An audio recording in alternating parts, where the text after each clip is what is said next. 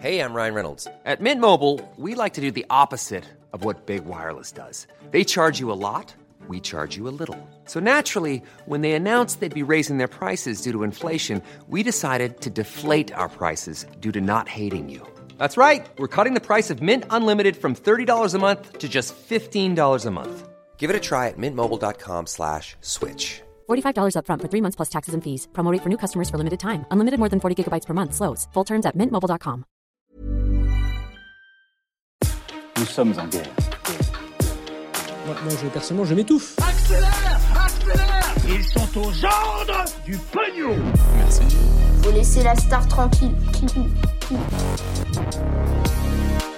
Un ouragan se dirige actuellement vers l'Europe, mais alors à quoi faut-il réellement s'attendre? Salut c'est Hugo, j'espère que vous allez bien. On est parti ensemble pour une nouvelle plongée dans l'actualité en une dizaine de minutes. Alors si je vous en parle aujourd'hui, c'est parce qu'un ouragan appelé euh, Daniel s'est formé ce vendredi dans l'océan Atlantique, dans une zone où c'est assez rare en général. Et depuis hier, eh bien, plusieurs instituts de météo estiment que cet ouragan pourrait atteindre l'Europe d'ici vendredi ou alors euh, samedi, et notamment donc la Alors revenons à la base, un ouragan, aussi appelé euh, cyclone dans l'hémisphère sud en général, c'est un phénomène météorologique extrême où une énorme masse en fait chargée d'eau tourne sur elle-même et tout cela provoque notamment eh bien, euh, des vents violents. Alors pour revenir à cette actu, que va-t-il se passer si un ouragan frappe effectivement les côtes françaises? Est-ce qu'il faut s'attendre à une véritable tempête tropicale comme ce qui s'est passé avec euh, Katrina ou encore Irma en Amérique? Eh bien je vous rassure tout de suite et contrairement à ce que vous avez peut-être pu entendre eh bien, ces derniers jours sur les réseaux sociaux, en l'occurrence eh bien, la réponse est non. En fait l'ouragan va a priori perdre pas mal en intensité au fil de la semaine pour devenir ce que les météorologues appellent une simple dépression extra-tropicale. C'est en gros le contraire de ce que l'on appelle un anticyclone qui lui en général amène le beau temps. Et concrètement pour nous, selon plusieurs météorologues, eh bien Daniel sera juste une vague de mauvais temps avec des fortes pluies et des vents assez violents. Par ailleurs, plusieurs ouragans ont déjà frappé l'Europe récemment, mais à chaque fois justement, eh bien, ils ont perdu leurs caractéristiques tropicales et perdu en force. C'était le cas par exemple avec l'ouragan Ophelia en octobre 2017 qui avait notamment frappé l'Irlande. Bref, par leur position aujourd'hui, eh bien l'Europe et la Méditerranée plus largement sont plutôt épargnés par les ouragans, contrairement eh bien par exemple à la côte est des États-Unis ou alors à certains territoires d'outre-mer français. Cela dit, eh bien tout cela pourrait être amené à évoluer au fil des années avec le changement climatique. Et oui, encore lui, les experts de l'ONU sur le climat, donc les experts donc du GIEC, expliquent en effet que la fréquence et l'intensité de ces phénomènes extrêmes vont se multiplier dans les années qui viennent avec des ouragans qui pourraient être jusqu'à 20% plus intenses qu'aujourd'hui dans le monde et surtout des ouragans qui pourraient survenir plus au nord que jusqu'ici et donc toucher par exemple la France. Et ce qui pourrait aussi arriver en Europe qui mérite d'être observé, c'est que des ouragans puissent se former dans la mer Méditerranée alors que normalement eh bien, les conditions météorologiques ne sont pas réunies dans cette zone pour qu'ils apparaissent. Les scientifiques en fait parlent de Medicane ou Medicane, il y a plusieurs façons de le dire. La contraction donc en anglais de Méditerranée et de Hurricane, ce qui veut dire donc ouragan en anglais. Bon et au passage, petite minute culture G sur la manière dont sont fixés et donnés comme ça les noms des ouragans. En fait, au niveau mondial, c'est l'organisation météorologique mondiale qui s'en charge en alternant des prénoms masculins et féminins dans l'ordre alphabétique. Et c'est assez lunaire, mais il faut savoir que jusqu'en 1979, eh bien, ils n'utilisaient que des prénoms féminins sous prétexte, en tout cas, c'était l'élément au départ qui a fait ça, que eh bien, les femmes avaient parfois mauvais caractère et qu'ils étaient donc semblables à des ouragans. Avant donc, vous l'imaginez, que ce stéréotype ne soit finalement aboli et qu'on alterne désormais hommes et femmes. Allez, on continue avec un deuxième sujet rapidement. Le gouvernement a annoncé ce dimanche que son dispositif du bouclier tarifaire sur les prix de l'énergie allait être finalement prolongé en 2023. Je vous explique donc pourquoi c'est important et pourquoi aussi ça fait débat.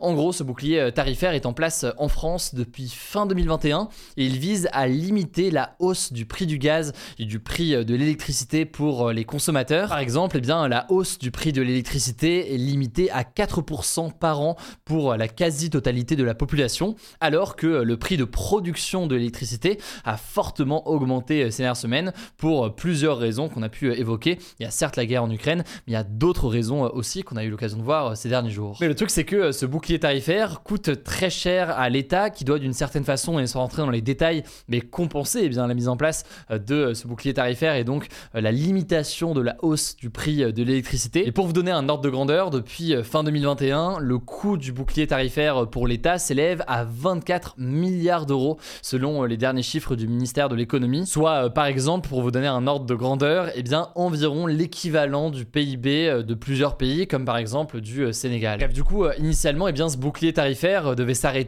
à la fin de cette année 2022, sauf que eh bien, ça inquiétait forcément beaucoup les consommateurs qui craignaient donc de voir les prix de l'électricité eh bien, exploser, dans un contexte d'ailleurs déjà où la hausse générale des prix atteint des niveaux jamais vus depuis 25 ans euh, en France. Bref, la crainte donc d'une explosion des prix euh, de l'énergie.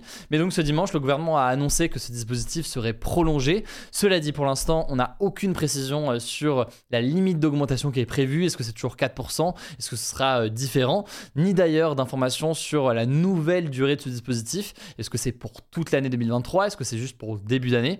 Pour l'instant, on n'a pas plus d'informations au moment où je tourne ces actus du jour. Par ailleurs, c'est important de noter que certains disent que ça coûte cher, mais d'autres estiment que ce n'est pas suffisant et que l'État, et plus précisément le gouvernement, doit faire davantage pour venir en aide à la population. Et il y a certes la question de l'énergie, mais il y a d'autres sujets donc avec cette hausse générale du niveau des prix.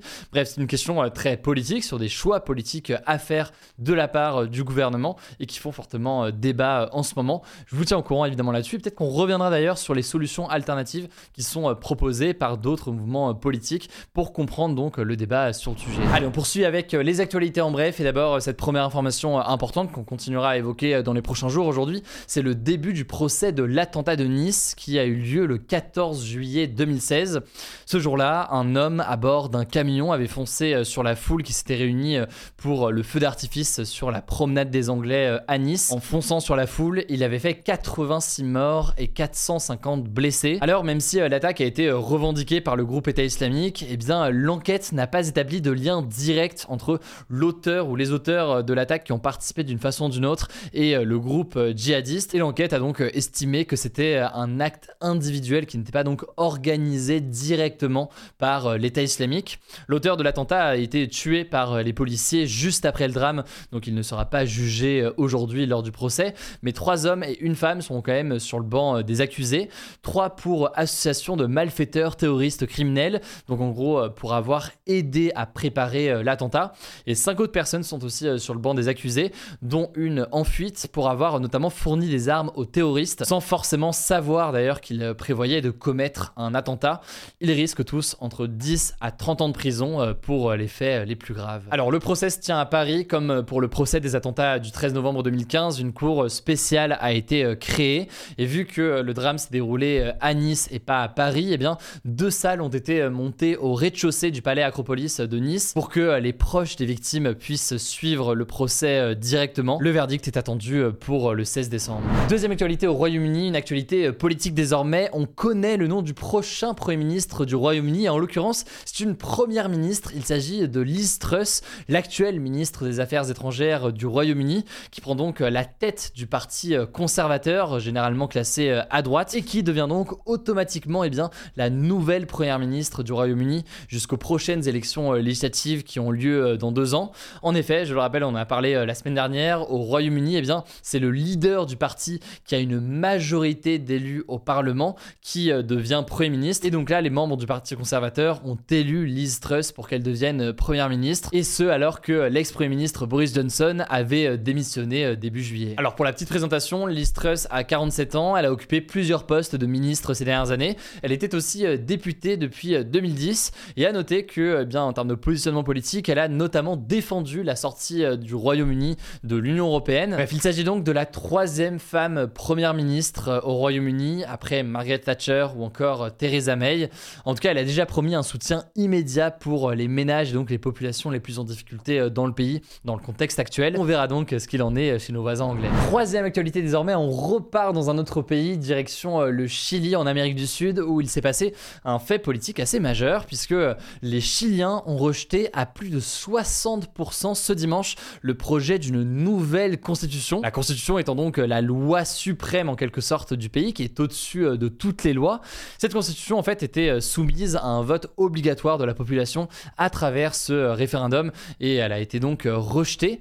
En fait, en 2019, il y avait eu un gros mouvement de contestation et de mouvement de manifestation au Chili et suite à ça, eh bien les Chiliens avaient voté pour qu'une assemblée de citoyens rédige une nouvelle constitution. En effet, l'actuelle constitution date des années 70-80 et donc de la dictature de Pinochet, alors que le Chili est une démocratie depuis et donc eh bien certains voulaient une évolution euh, de euh, cette constitution. Ce nouveau texte d'ailleurs prévoyait euh, de nouveaux droits sociaux, comme par exemple le fait d'inscrire le droit à l'avortement dans la constitution et donc de le sacraliser et de le garantir, disons.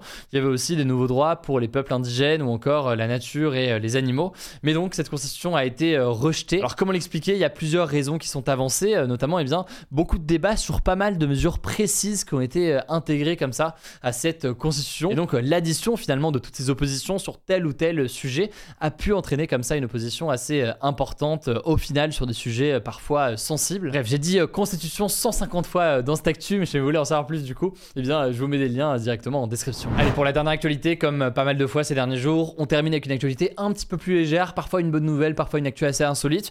En l'occurrence, c'est un petit mélange des deux. Un pêcheur brésilien a survécu 11 jours en pleine mer grâce à son congélateur. Mais alors de quoi parle-t-on en fait d'après plusieurs médias brésiliens? Il était en pleine mer quand euh, la coque de son bateau s'est fissurée. À ce moment-là, donc, il a commencé à couler. Il lui fallait quelque chose sur lequel se reposer. Il a donc décidé euh, d'utiliser euh, une des rares choses qui pouvait flotter comme ça dans son bateau, à savoir un congélateur. Il s'en est donc servi en quelque sorte comme canot de sauvetage. Alors, pour tenir, il a embarqué avec lui pas mal de poissons, sauf que au bout de quelques jours, eh bien, l'eau commençait à pénétrer dans le congélateur.